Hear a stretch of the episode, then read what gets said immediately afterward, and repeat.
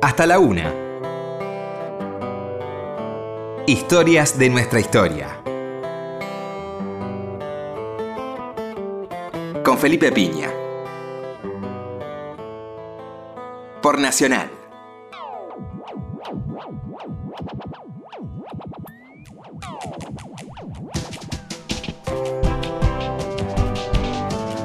Buenas noches, ¿cómo les va? Este, aquí estamos nuevamente en Historia en esta historia. ¿Qué tal, Roberto? Hola, Felipe, buenas noches. Bueno, hoy tenemos un invitado muy particular. ¿Cómo estás? Hablamos con Holland, el director técnico independiente, bueno, una gran persona y capaz viene de un mundo muy interesante que es el hockey, ¿no?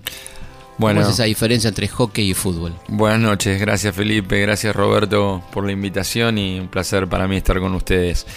Mira, yo creo que eh, es como si yo te pregunto a vos cómo es ser historiador. Entonces vos decís, bueno, te puede llegar a gustar una línea más o, Claro. o que es nacional o Claro. internacional o fusionar ambas y, y ser entrenador es, es lo mismo, ¿no? Es decir, ser entrenador es ya de por sí eh, un género, es una profesión y creo yo que obviamente el fútbol al ser nuestro deporte nacional y que todos hablamos de fútbol Sí. y de medicina como, dice el flaco Pitar Claro. que Sí, sí, histo- historia también, ¿eh? Historia claro también. bueno y de política Claro, Este, en el café son los temas no Pero somos todos directores técnicos. eso, eso, sí y fíjate ahora que di la lista Jorge como Claro. como todos opinan y Claro. y hacen lucubraciones de cómo nos va a ir en función de las designaciones. Así que, siendo en la Argentina que nacemos con una pelota y una camiseta, eh, creo que todos nosotros en la infancia el primer deporte fue el fútbol, en la adolescencia también, y bueno, después son elegidos y privilegiados todos aquellos que, que llegan a ser profesionales y sobre todo al nivel de un club de la envergadura, por ejemplo, de Independiente, ¿no?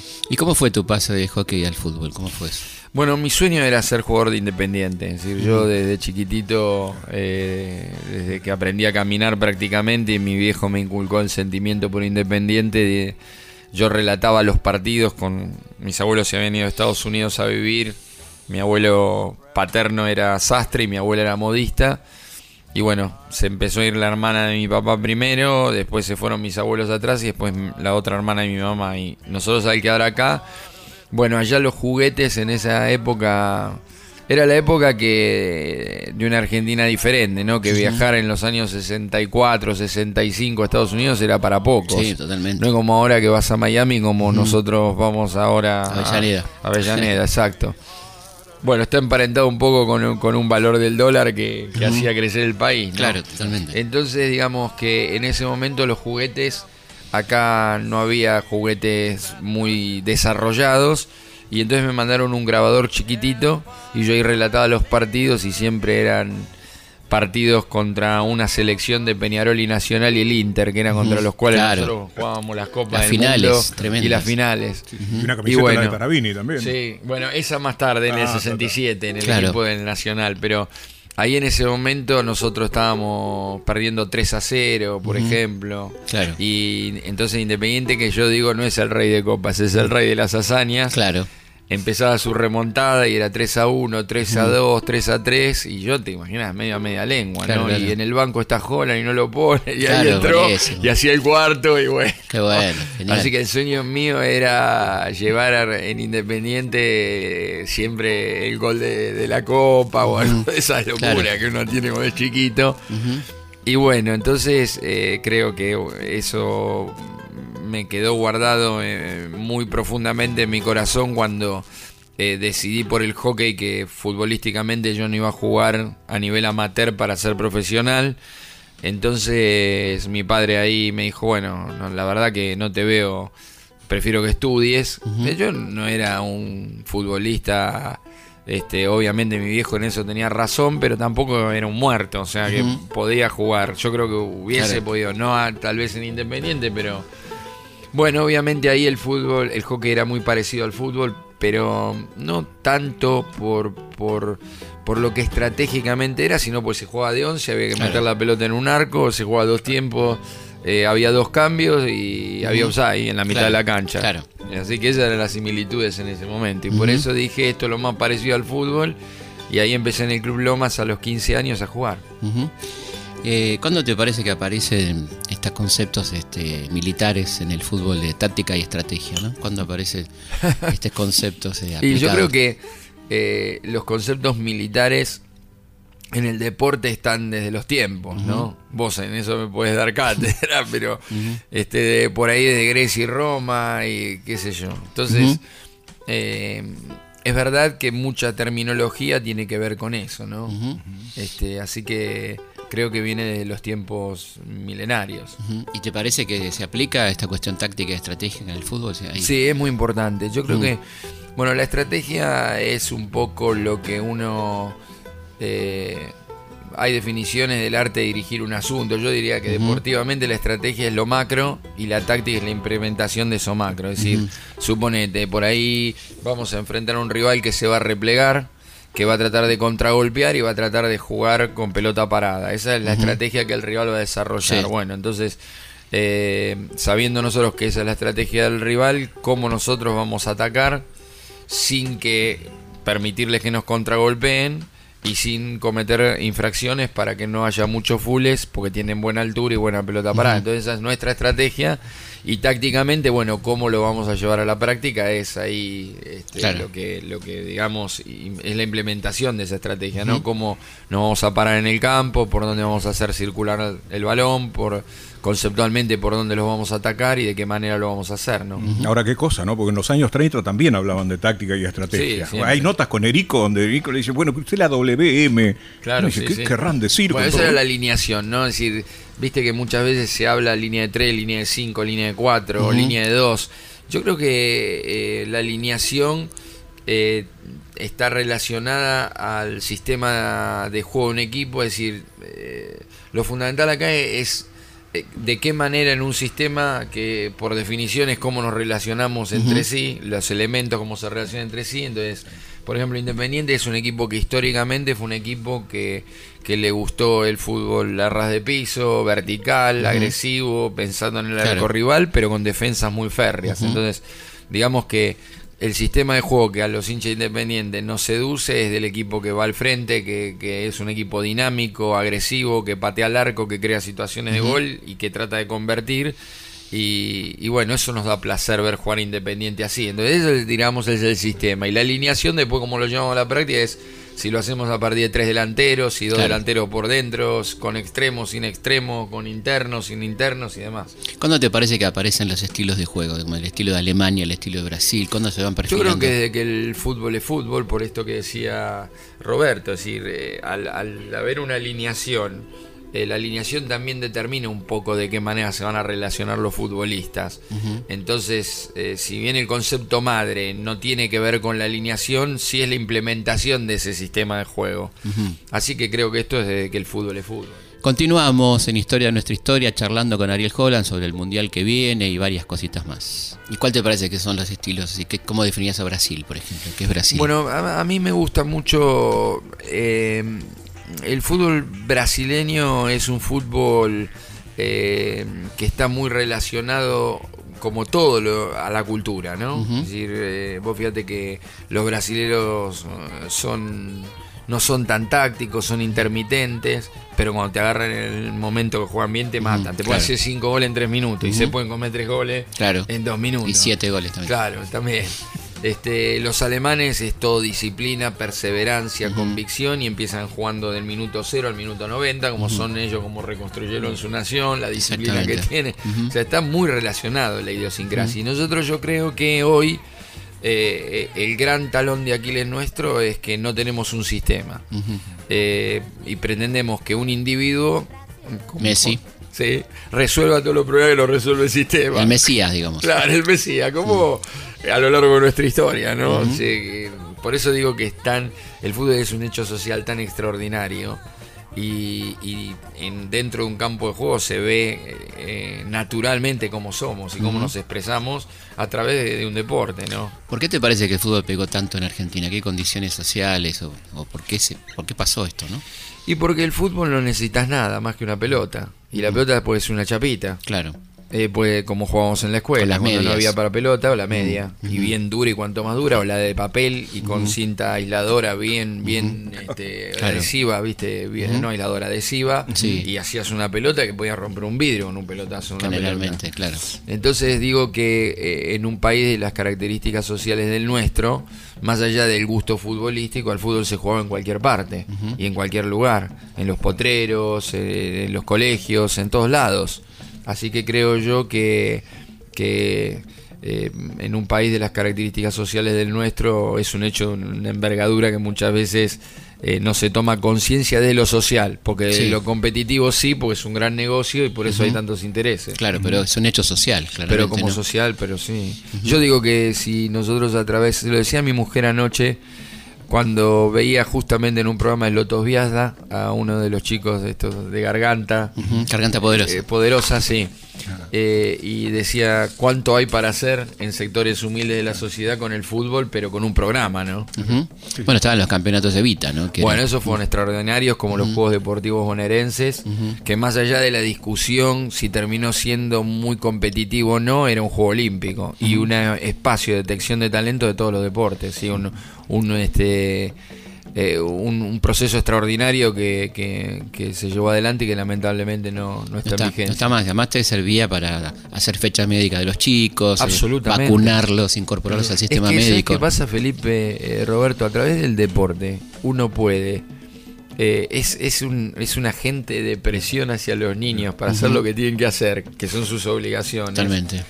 Este, que es estudiar, bueno, y en sectores eh, más eh, desposeídos es muy importante que vayan a la escuela, porque muchos comen en la escuela. Totalmente, Tal sí. cual. ¿Sabés quién contaba algo de lo que ustedes estaban charlando recién? Alexa- eh, Alejandro Watson Hutton. ¿Eh? Hay una película, Escuela de Campeones, Escuela de cuenta Campeones. la historia del alumni. ¿sí? No es casual porque el guionista es Homero Mansi. Mirá, Entonces habla de la importancia de cómo el fútbol viene a complementar la educación física. Y a partir de ahí lo que vos estabas diciendo, lo social. Sí, bueno, mi club, el Club Lomas, este, es el primer campeón del fútbol argentino. Pero es un club de raíces inglesas. Porque El los ferrocarril, ingleses, claro. claro, lógico, era el ferrocarril sur. Y así cada el San, San Martín, que también es un club que yo quiero mucho. Eh, bueno, todas las cabeceras de- del ferrocarril, el, Club Mitre, el ferrocarril Mitre. Así que bueno, eh, la verdad que eh, a través del deporte eh, se puede se puede implementar planes de salud y de educación que el deporte es el gancho, ¿no? Y que son muy necesarios en un país del perfil social de la Argentina, ¿no? ¿te parece que hoy sigue el amor por la camiseta o estamos en otra etapa de fútbol, digamos? A ver, yo creo que hoy el futbolista eh, tiene amor por su profesión. Eh, el amor por la camiseta no es tan sencillo, mm, excepto que se formen en las divisiones eh, amateurs del club, en las formativas, porque, bueno, ese chico pasa muchas horas de su vida en el club y entonces por ahí tiene un sentido de pertenencia Claro, mayor. claro. Pero yo creo que el futbolista hoy ama mucho su profesión. La profesión hoy como está planteada le da una posibilidad extraordinaria de crecimiento, no solamente económico, sino también cultural, porque Claro. viajan y conocen otras culturas, otras idiosincrasias y los enriquece mucho desde el punto de vista humano. Así que, eh, eh, por ejemplo, llevándolo al club, no, no es fácil hoy, eh, y mucho menos en un club del perfil de independiente. Eh, Clausen Villaverde, Trocero y Enrique, repetirlo Claro. Eh, Justi Marangoni, Sí, sí, claro. Bochini Burruchaga, o Comiso López y Pavoni, Sí. Pastoriza Raimundo y Semenewich. o La manera de la mata es. eh, claro, bueno, claro, Oyazalde, Artime, claro. Bernau y. Tarabini, Savoy. Claro. Bueno, no es tan sencillo hoy poder conservar esto porque justamente hoy hablaba con, con uno de mis amigos y directivos del club y, y yo les decía, bueno, hay que discutir qué perfil independiente quiere ahora que está de pie.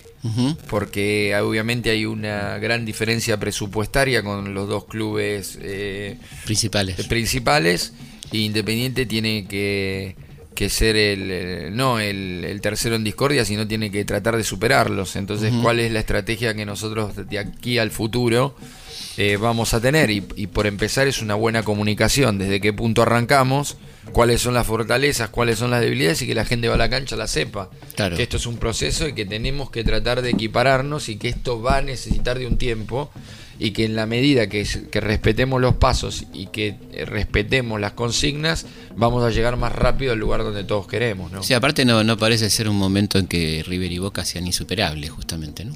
No, no, a ver, presupuestariamente tienen acceso a niveles de futbolistas eh, muy altos. Independiente tiene que compensar eso con mucho trabajo, con mucha organización, con mucha disciplina. Eh, la organización vence al tiempo, Claro, eso no sí, me cabe sí. ningún tipo de lugar a dudas, eso es sistema, Claro. esto es no depender de un iluminado, sino de eh, un proyecto. Y, y bueno, creo que están dadas las condiciones y que el club está de pie y que bueno, vos fijate que el club eh, resolvió el tema de la deuda de AFA, resolvió el tema de la deuda de AFIP, resolvió el tema de la deuda del provincia, resolvió deudas de hace más de 20 años, seguimos pagando entrenadores todavía y el club los está afrontando. Tuvimos que desprendernos por ese motivo eh, deportivamente. Bueno, este, esta etapa va a costar un poco más de la cuenta porque tuvimos que vender para poder resolver todas estas cuestiones. Invertimos, yo creo que hicimos una buena inversión, necesita tiempo, pero creo que no gastamos el dinero, sino que lo invertimos. Yo gastarlo no me lo perdonaría en mi club. Claro.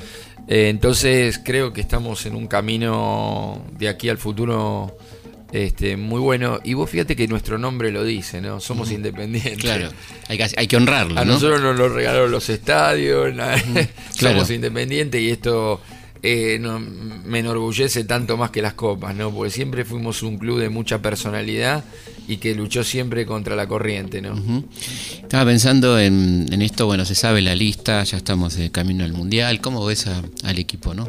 Al equipo, a los elegidos, digamos. Mira, Felipe, realmente yo tengo esperanzas eh, porque tenemos eh, muy buenos futbolistas y tenemos al mejor del mundo. Tenemos un entrenador muy trabajador, muy capaz, un cuerpo técnico muy capaz. Pero bueno, eh, yo lo que desearía, más que focalizarme puntualmente, pues son siete partidos y Claro. puede pasar cualquier cosa en un mundial entre las potencias. Seguro. No, no hay sorpresas. Es decir, eh, acá es Ya se sabe quién va a llegar. Alemania, claro, Brasil, obviamente. Argentina, España y se podrá colar alguno de los que siempre están pululando, pero acá sorpresa en el fútbol cuatro, no hay. son esos cuatro. Si no, fíjate en la historia de los mundiales. Sí. Entonces, digamos, y falta Italia, que siempre estuvo y Que no, no está, está. que esa es la gran sorpresa, que Claro. no esté. Pero yo quisiera ver un fútbol eh, más justo, eh, un fútbol más organizado. Más justo que sería. y que, que, que haya justicia en todo, que haya justicia en el balance de, de- de las fortalezas y debilidades de los equipos, que haya justicia en un proceso de selección que se respete, que haya justicia en un proceso de detección de talento, que haya un proyecto.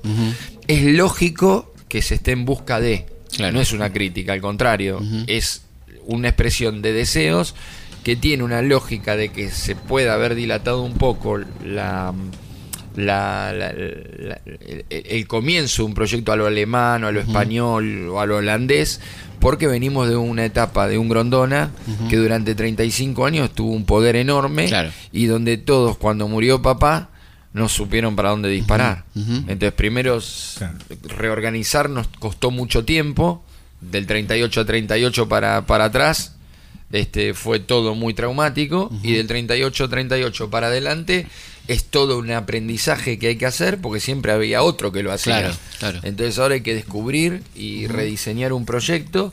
Yo creo que están dadas las condiciones, que hay gente muy capaz, que hay directivos con mucha visión política estratégica, pero necesitan un tiempo. Yo lo que sí pido es que la pasión no nos haga eh, perder la razón a nadie, ni a nosotros Claro. los entrenadores, ni a los futbolistas, y sobre todo y fundamentalmente a los dirigentes, que la toma de decisiones sea justa, que caminemos a un fútbol sin privilegios, más de los naturales que Claro. hay por la propia impronta de las instituciones, y que a todos juntos podamos elaborar un proyecto que respetemos los, los procesos en los clubes y a nivel de selección y que mejoremos la infraestructura, que capacitemos a los entrenadores y creo yo que el fútbol argentino tiene todo como tiene el país para estar entre los mejores del mundo, ¿no? ¿Cómo hace un, un entrenador cuando tiene un Messi, digamos, ¿no? Que es una competencia en cuanto a las decisiones, ¿qué le vas a decir a Yo creo que, que hay que hacerlo sentir cómodo en cuanto al sistema futbolístico, eh, pero también con la salvedad que, que nosotros no pudimos todavía armar un proyecto como el del Barcelona, donde tiene 20 años o más de 20 años de continuidad y de hegemonía en una forma de jugar al fútbol, ganando o no ganando. Porque Claro. vos fíjate que no, no- no va a la final de la Champions, van a seguir jugando igual y van a tratar de mejorar y perfeccionar Seguro. lo que hicieron. Y creo yo que el estilo de, de tanto del Ajax y de Holanda es el que marcó el fútbol mundial de los años 70 hasta hoy De día. 74 para acá. Exacto, sí.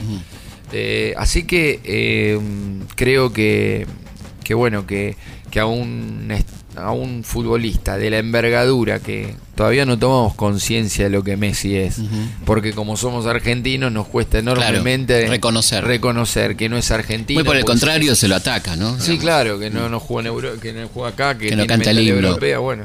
Todas las miserias nuestras a flor de piel, toda nuestra vocación. ¿Por qué, se, ¿Por qué te parece que ocurre eso? Este, ya entrando en la filosofía, que total, nadie- estamos en la madrugada del No, por- sábado. porque la verdad es que creo yo que eh, tenemos que aprender. Y yo creo que somos una nación muy joven, que llevamos nada más de vida lo que lleva la democracia, porque todo lo Ujú. anterior fue un aprendizaje Claro. para lograr esta oportunidad. Y que todavía la oportunidad tenemos confusiones, no entendemos bien lo que son los derechos y las obligaciones, Mm, libertad con libertinaje, mm. este, disciplina con represión. Nos encanta confundir. Pero estamos mucho más este, dispuestos a la crítica que al halago, ¿no? Absolutamente, Mm. absolutamente. Particularmente en el fútbol, ¿no? Sí, bueno, pero yo creo que no. En general, pero- Nos cuesta tener la capacidad de acordar Mm. en todas las Claro. áreas. Y bueno, y mientras eso esté presente, eh, queremos acordar cuando estamos muertos. Mm. Ahora me venís a buscar. Claro, ya estás. Todavía que tengo un corazón tan abierto para aguantar. Entonces, no. Pero la verdad que enojarse con Messi es muy difícil. Claro, entonces, muy difícil, ¿no? Bueno, obviamente, pero somos capaces de hacerlo. Claro, por eso digo, Así eso es un pueblo muy particular, Sí, ¿no? sí. Yo creo que, que, bueno, que todo esto tiene que ser una lección eh, muy importante eh, en el fútbol y en la vida diaria, ¿no? ¿Y te Porque parece que se- creo yo que tenemos que asumir que como modelo de nación fracasamos. Entonces el fútbol claro. no, no puede, o sea, si vos no partís de un buen diagnóstico, si tengo fiebre y pueden tener fiebre, cuando uno tiene fiebre puede tener fiebre por múltiples Totalmente. razones. Puede tener una infección urinaria, puede tener una septicemia por otro motivo, puede tener simplemente una gripe, Mm. Claro. pero puede ser gripe A o puede ser un, un- Una gripecita. Una gripecita. Entonces, si no tenemos un buen diagnóstico, ¿qué medicina vamos a Vos estás diciendo de alguna manera que se le pide al fútbol lo, lo que la política no hace. Olvídate. Si hemos fracasado como nación, pero vos ves con la soberbia que se cree cada uno de decir acá que tiene la fórmula mágica. Es lo mismo yo te dijera, yo quiero ganar el jueves, Mm. pero eh, si yo pudiera tener la fórmula de cómo voy a ganar, ni voy a la cancha. Mando a uno y le digo, mira, así, así, así, así, lo miro por tele que, que Más no cómodo. estresar, claro. Vamos a hacer una pausa y seguimos enseguida en Historia de nuestra historia charlando con el amigo Holland. Historias de nuestra historia. Con Felipe Piña. Seguimos en Historias de nuestra historia.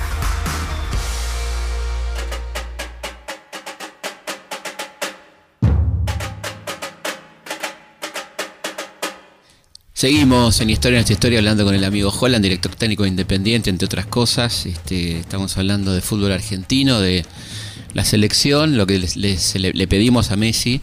Y yo te preguntaba un poco qué difícil debe ser para un entrenador tenerlo a Messi y poder darle órdenes o indicarle y hasta qué punto Messi puede imponer juego, ¿no? Puede imponer jugadores, puede imponer juego, hasta qué punto pasa eso, ¿no? Bueno, yo no, la verdad que a mí me encantaría tenerlo Sí. en el club. Sí. Eh, me apoyaría mucho en él y, y son elegidos. Así que yo creo que uno tiene que hacer que... eh, El problema es que él en el Barcelona eh, es el- la frutilla del postre en cualquier situación, Claro. como era el Bocha en Independiente. Claro, exactamente. Es decir, nosotros no es que le dábamos la pelota a Bochini y Bochini hacía todo. Mm. Bochini tenía a Bertoni al Claro. lado, tuvo a Burruchaga, eh, o tenía una defensa titánica, Claro. cualquiera de las dos, la de Comiso, López y Sí, Pavoni, sí, claro. o la de Clausen Villaverde, Trocero y Enrique. Tenía Entonces, espacio para crear, digo. Claro, obviamente él realmente era tan gigante que aparecía cuando se lo necesitaba. Y yo creo que Messi hace lo mismo. Exactamente. Tanto en el Barcelona como en la selección, porque como comentábamos recién fuera del aire, ¿qué queremos? Claro. salimos subcampeones del mundo y Mm. pudimos haber ganado la Mm. final. Hicimos un gran partido, pues Isabela es un gran estratega. Y, y bueno, y también pudimos, con- tuvimos dos finales de Copa América. Entonces. Eh, la verdad que es una generación de futbolistas. Yo, yo sufro por el post-Messi. Claro, que va a venir. Mi claro. preocupación es va a venir, esa, sí. va a venir Como nos costó tanto el post-Maradona, Sí. yo creo que esto va a ser muy duro.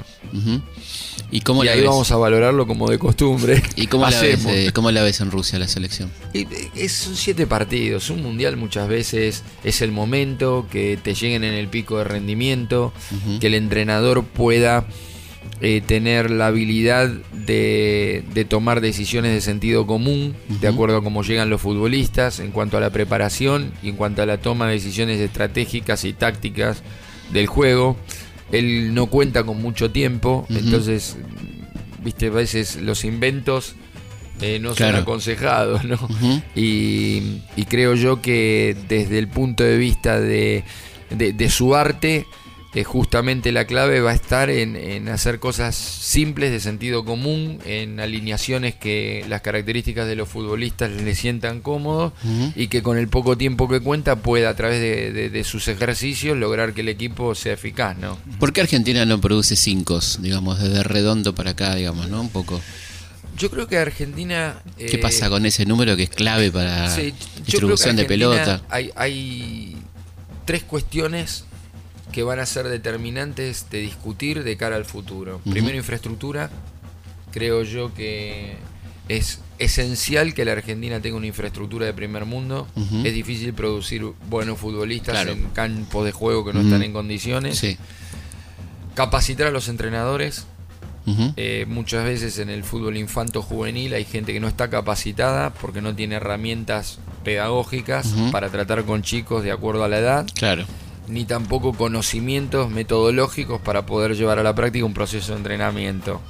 Con lo cual yo creo que esas dos cuestiones son determinantes. Y una vez que estén resueltas esas dos, tener eh, una competencia que eh, esté adecuada al nivel cronológico e intelectual, cognitivo, mejor dicho, de los chicos Claro. que juegan. Entonces nosotros tenemos mala infraestructura, falta de de entrenadores y pobre ni, pobre organización de competencia, donde es más importante ganar que formar. Claro. Entonces un combo explosivo, demasiados jugadores sacamos para el nivel de, de o las herramientas que les damos, porque pasan muchas horas en los clubes y desde muy chicos, ¿no? Pensá que empiezan a jugar a los 5 años y llegan a primera división, no cabecean con los dos perfiles, Claro. no patean con las dos piernas, lo mismo que en otros deportes no dominen los gestos técnicos básicos. Da ventaja, mucha ventaja. Y tampoco tienen herramientas técnico-conceptuales, es decir, muchas veces les cuesta entender el juego que juegan. Claro. Y esto no es la responsabilidad de los deportistas, De es la los responsabilidad prim- primaria de los entrenadores. Sí, sí, fíjate, tanto así. mira, él no lo va a decir, Ariel no lo va a decir, pero eligieron a Mesa. Y eligieron a Mesa porque Mesa es polifuncional. Sí. Porque puede hacer más que lo que hacía antes. Bueno, eso también pasa no por el físico de Mesa, sino por su inteligencia. Claro. Bueno, Mesa es, aparte de, de, ser un ser humano excepcional, es un deportista extraordinario, porque él ha aceptado el desafío de ser mejor él, Claro. sin preocuparse por, por lo que hace el otro. Entonces al focalizarse en mejorar su juego y a, a su vez mejorar su juego es mejorar su técnica, sus conceptos y también su físico. Este, creo que es merecidísima esta oportunidad para él, merecidísima. Lo que pasa es que lógicamente no todo el mundo conoce a Mesa Claro. en el día a día, pero si hay alguien que se lo merece es Maxi. ¿Y qué, cuáles te parece que son las debilidades del equipo? De los, de los que tenemos. Bueno, yo creo que como vos bien describís, eh, el tema del mediocampo, eh, el- nosotros no por los futbolistas que están, sino por falta de otras alternativas, porque los futbolistas que están son grandes futbolistas, Sí. pero es como que vos tenés en la delantera muchas opciones Todo. y en el mediocampo tenés menos, Ujú. y en la defensa, Claro. tanto laterales como centrales. Totalmente. Entonces digo que eh, es un llamado a atención porque inclusive entre los delanteros hay muchos de ellos que son en sus puestos los mejores Sí, y sobre todo el duda, mejor. Entonces digo que ese nivel eh, en, en- en calidad y en cantidad en los otros puestos no estamos tan poblados y bueno, esto es algo que si hubiese un proyecto a largo plazo debería estar contemplado, ¿no? Ujú. ¿Qué, qué te parece el tema de cómo se puede solucionar, ¿no? El tema de la barra brava, digamos, que, que es tan tremendo para el fútbol argentino, ¿no? Muy fácil, es una decisión política y es muy difícil. Claro. ¿Cómo sería la solución, digamos? Y la solución es que realmente eh, le den el espacio dentro de un marco legal. Ahora, si después se va a usar como fuerza de choque los distintos partidos políticos, bueno, Claro. Ya está. Entonces, eh, siempre es un privilegio.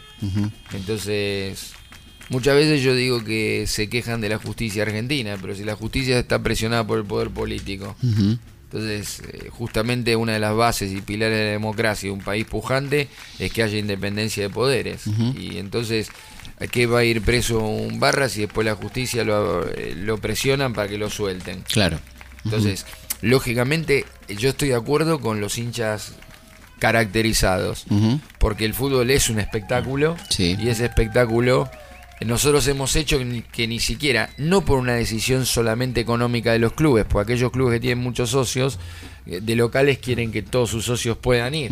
Por ejemplo, Independiente, Claro. River, Boca, eh, por citar algunos casos. Entonces, eh, digamos, si es por eso, es, una discusión. Claro. Ahora, si es porque no podemos trasladar gente o porque hay que hacer mega operativos.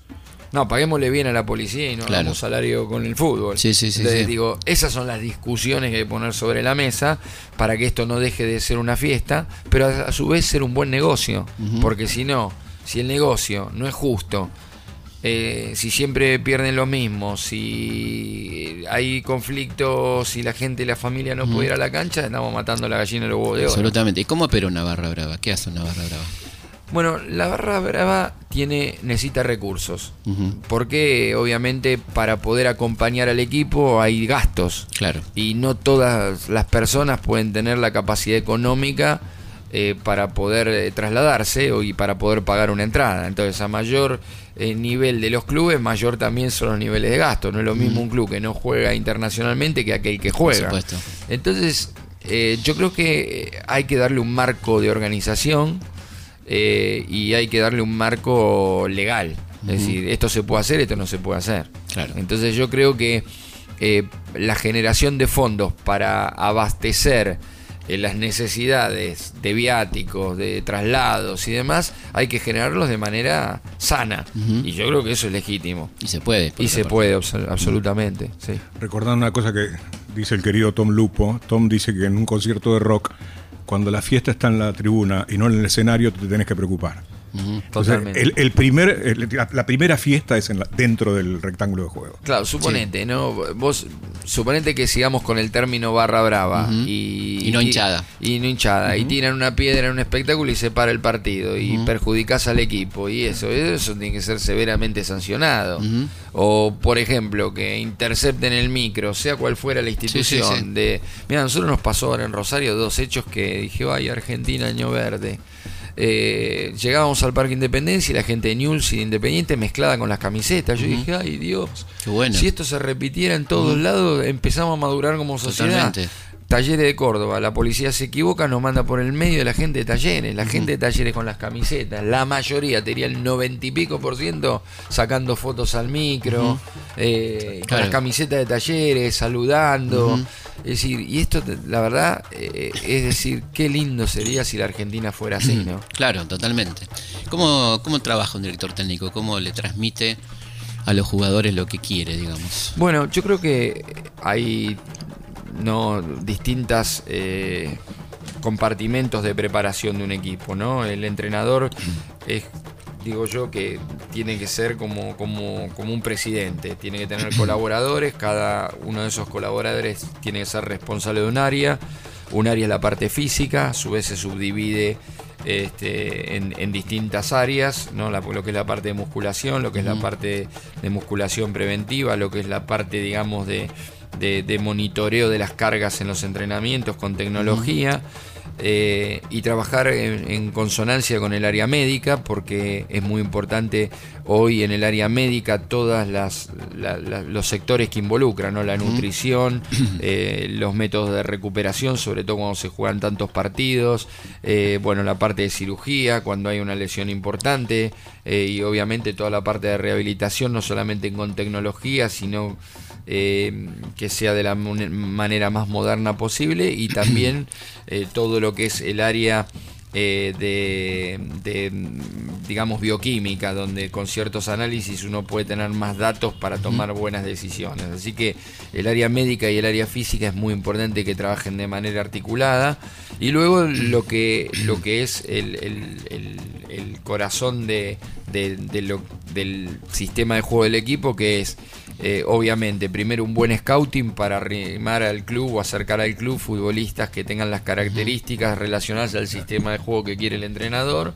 Después el entrenador tiene que elegir una alineación que sea la que potencie esas, ese sistema de juego y a su vez una metodología que pueda este, llevar adelante y unir y articular esas tres este, áreas, ¿no? Lo que es eh, la decisión de quienes vienen al club, la decisión del sistema de juego que vamos a emplear y la decisión eh, de la alineación y la metodología relacionada a esto. ¿no? Y obviamente para todo ello el contralor de, todo este trabajo, que es a través del videoanálisis, eh, de utilizar todas las herramientas que eh, cognitivamente podamos hacer para poder darle mayores argumentos a los futbolistas para resolver la problemática que enfrentan día a día, ¿no? Y por supuesto, y al mismo plano que las dos áreas anteriores, eh, lo emocional, que bueno, hay que tratar de, ir derivando eh, a la parte psicológica las, las debilidades que uno pueda encontrar desde lo emocional en los futbolistas que uno tiene y hay una herramienta que hoy es muy utilizada que es el coaching que este, puede, puede contribuir también a, la dinámica de grupos, ¿no? Así que realmente creo yo que, hay que caminar hacia la articulación de todas las áreas y que el entrenador tenga eh, de cada una de ellas eh, el feedback y el informe como para poder tomar buenas decisiones y poder hacer los ajustes que considere pertinentes en función de un proyecto integral, ¿no?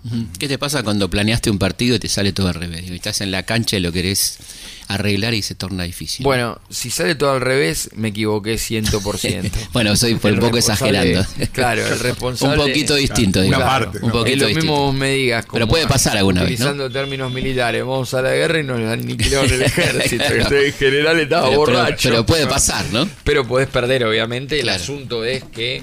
Eh, uno pueda, a través del análisis, eh, tomar buenas decisiones y sugerirle a los futbolistas eh, que, bueno, que se va a jugar de determinada manera por tal y tal motivo. Entonces, es muy importante la coherencia entre lo que uno dice y lo que uno hace, ¿no? Entonces, es importante que si lo que uno dice luego este, es lo que ocurre, para el entrenador es importante, más allá del resultado final, porque entonces eh, tiene credibilidad sobre sus dirigidos. Una coherencia, digamos. Y lógicamente. ¿Y qué tal la, charla en el entretiempo? ¿Qué importancia tiene la charla en el entretiempo? Bueno, la charla en el entretiempo tiene varias aristas. Primero, focalizarnos sobre lo que en realidad eh, propusimos, lo que ocurrió y lo que no ocurrió, y dónde hay que hacer los ajustes, y después a veces hay que también eh, hacer un, un hincapié mayor o menor eh, de acuerdo como venga. sobre lo emocional. o sea, siempre se toca lo emocional, pero a veces tiene mayor o menor este, eh, medida en la charla. Eh, pero siempre tiene un lugar. Y bueno, y hay que analizar también el, partido desde el punto de vista emocional, ¿no? Claro, que es el momento motivacional. y sí, porque a veces por ahí la pelota no entra y hay que conservar la disciplina, la perseverancia, la, la paciencia y esas son virtudes que no todos los seres humanos tenemos y menos en un momento de tanta adrenalina. Ah, y cómo compatibilizar también todo eso que ustedes preparan con la creatividad individual. Pues yo veo que Independiente trabaja mucho las jugadas, pero además hay un, digamos, un margen como para que cada uno ponga lo suyo. Bueno, hoy justamente ah, hablamos un poco de ese tema porque eso es una tarea, por eso el, coaching es un arte, ¿no? Yo creo que ser entrenador es un arte, no hay una receta. Y eso es lo difícil del arte, porque digo, si uno da mucha información, eh, agobia, Claro. perturba, Claro. uno juega con el freno de mano y si le falta información no tiene las- los elementos o las herramientas necesarias para resolver los problemas que se le plantean. Entonces, eh, eh, el gradualismo en la información eh, es realmente un arte y acertar en lo necesario no es sencillo. Claro, esa, esa, esa- Mucha información es negativo y poca también. Claro, tenés que quemarle la cabeza no es este, justamente no, aconsejable, ¿no? ¿Cuál de los equipos así internacionales eh, es, es tu preferido? A nivel de selección, Alemania, eh, y me gusta mucho España también. Y obviamente este Brasil también tiene sus cosas, ¿no? Pero Alemania y España es el fruto de un convencimiento sobre una manera de jugar al fútbol. Los alemanes con su disciplina característica, no Totalmente. extrema. Aparte da la sensación eh, Cualquiera que, tuviese a Messi gana el mundial por 10 goles de diferencia a la final. Sí, digamos, la sensación de que Alemania es invencible, ¿no? Te da esa sensación. Y bueno, yo creo que si Messi fuera alemán, Claro, no hay no, manera. no. claro. ahí sí te diría, Sí. Sí. vamos Sí. por el del segundo a, a tercero cuarto. Sí, porque además hay una cosa de precisión en los pases que, que no, no- no- nunca... No se aburren de hacer bien lo fácil. Exactamente. Que eso también es un tema que para nosotros es tan difícil en todas las áreas. Nosotros lo fácil queremos inventar. Lo complicamos. Sí, sí, la ¿Cómo se complicamos siempre. Pases boludos, decimos. Sí, sí. Hagan pases eh, decimos. bueno, pero hay una gran imprecisión, ¿no? En los equipos argentinos en los pases. Sí, eh, no solamente relacionado en los campos de juego, porque eso también es un tema que hay que comprender. Justamente también tuve una reunión hoy en el club por ese tema, porque el campo de juego es fundamental, Claro. es determinante. Pero después, si el campo de juego es extraordinario y voy a jugar yo, no lo puedo aprovechar. Por supuesto. O sea que al campo de juego, que tiene que ser extraordinario de nivel Que europeo, tenemos muy malos campos de juego. muy malos. Muy malos. Que donde no se deberían jugar en la mayoría de los estadios. sí. Cambiaría absolutamente la forma de jugar al fútbol en la Argentina. Y lo ves cuando ves fútbol europeo. Sí, tal Son cual. billares, digamos. Sí, sí, tal Claro. cual. Entonces, si a esos billares le agregamos técnica y concepto, con la genética natural que nosotros tenemos eh, para el deporte de conjunto, y ahí sí te, te diría que en dos mundiales los matamos a todos. Ahora, ¿por qué tenemos malos campos siendo el fútbol un negocio tan importante, no? Porque Porque no tomamos conciencia, falta de capacidad, falta de, de- de análisis, eh, porque resumimos todo al perder y ganar. Son muchos motivos. Pero lo primero es la incompetencia inconsciente. Creo que sé y no sé. Entonces, claro. en vez de ver lo que hacen los mejores, nosotros queremos inventar. Claro. O sea, en vez de Ser Alemania, digamos. Sí, y mejorarlo, porque nosotros tenemos forma de mejorarlo y ellos no pueden. Por ejemplo, si nosotros tuviéramos un sistema de juego, pero que todo tuvi- o sea, que, que tuviéramos una identidad de juego, que es un sistema de juego claro, este, al talento natural que nosotros tenemos le enriqueceríamos enormemente. Exactamente, porque Argentina no tiene un sistema de juego. Y no. No tiene. Y ese es el gran Así desafío. que vos decís, ¿cuál es el sistema argentina? No, no te Y sabría decir. No, no. sabría No, no, decir. claro. Vos decís, Alemania me queda clarísimo. Brasil me queda clarísimo. Y Argentina no tiene un sistema de juego. Y ya no es un tema de entrenador. No, no, porque lo cambiamos todos los años. Claro. Entonces, claro, Y entonces, ¿qué- ¿y por qué? Es el- es el- ¿Y eso por qué? Y eso porque... Pero aparte viendo todos los tipos de jugar de Europa, Sí, bueno, es el pero eso- 90% de jugadores que tienen sí. sistema de juego en su equipo. tal cual. Eh, bueno, eso es porque es parte de nuestra idiosincrasia. Y obviamente hay algo que es claro, ¿no? Es decir, al no estar nuestros futbolistas en la liga y también estar eh, diseminados por el mundo, también no todos los entrenadores eh, juegan de la misma forma. En cambio, Claro. eh, la mayoría de los alemanes están en la Bundesliga. Totalmente. O un gran porcentaje del seleccionado alemán, del seleccionado español están en España y los ingleses están en Inglaterra.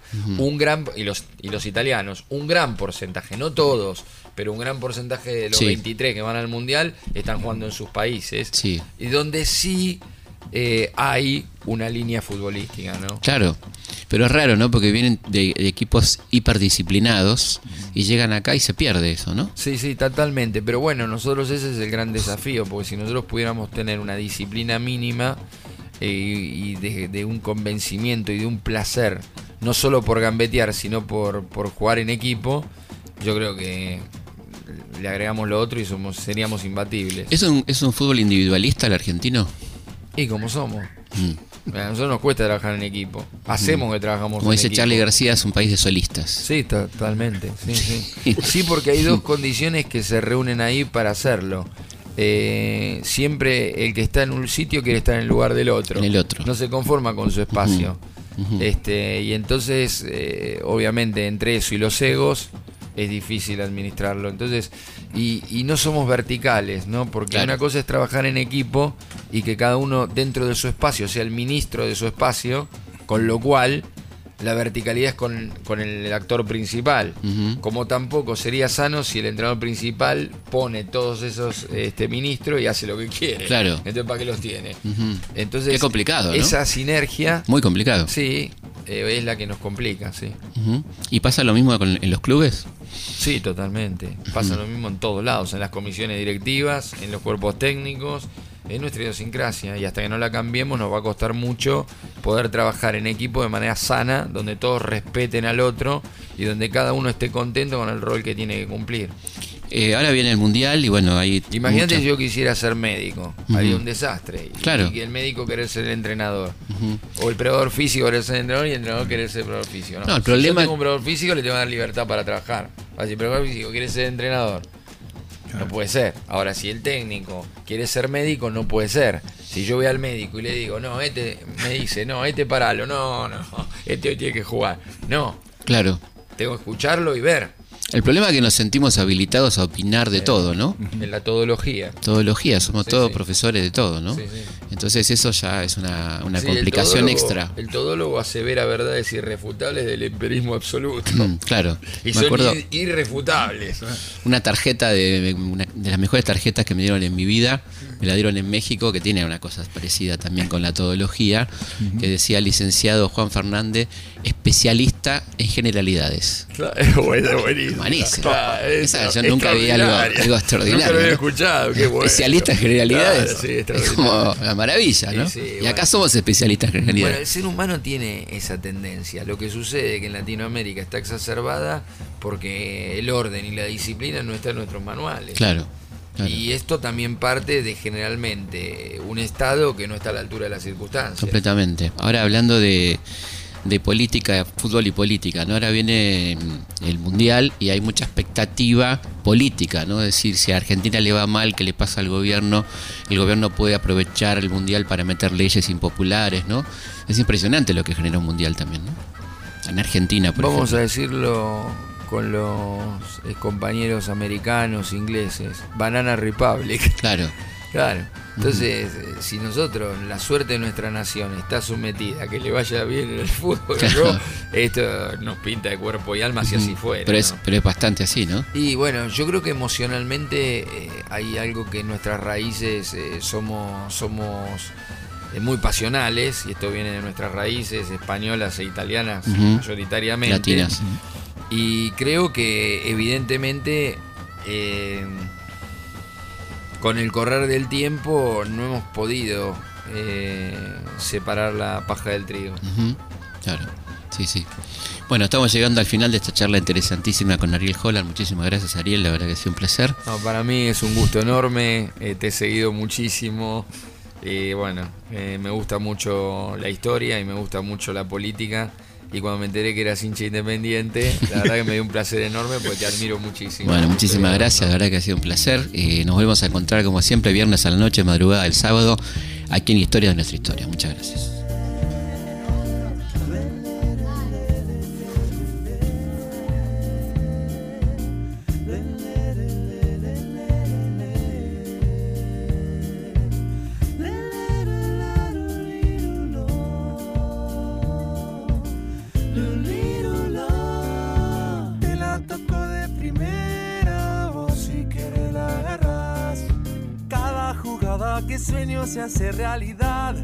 O pareciera algo casual. Aunque ponga la barrera, yo te la mando a guardar. Toda la vida es un baile te pueden bailar. Aunque no quieras,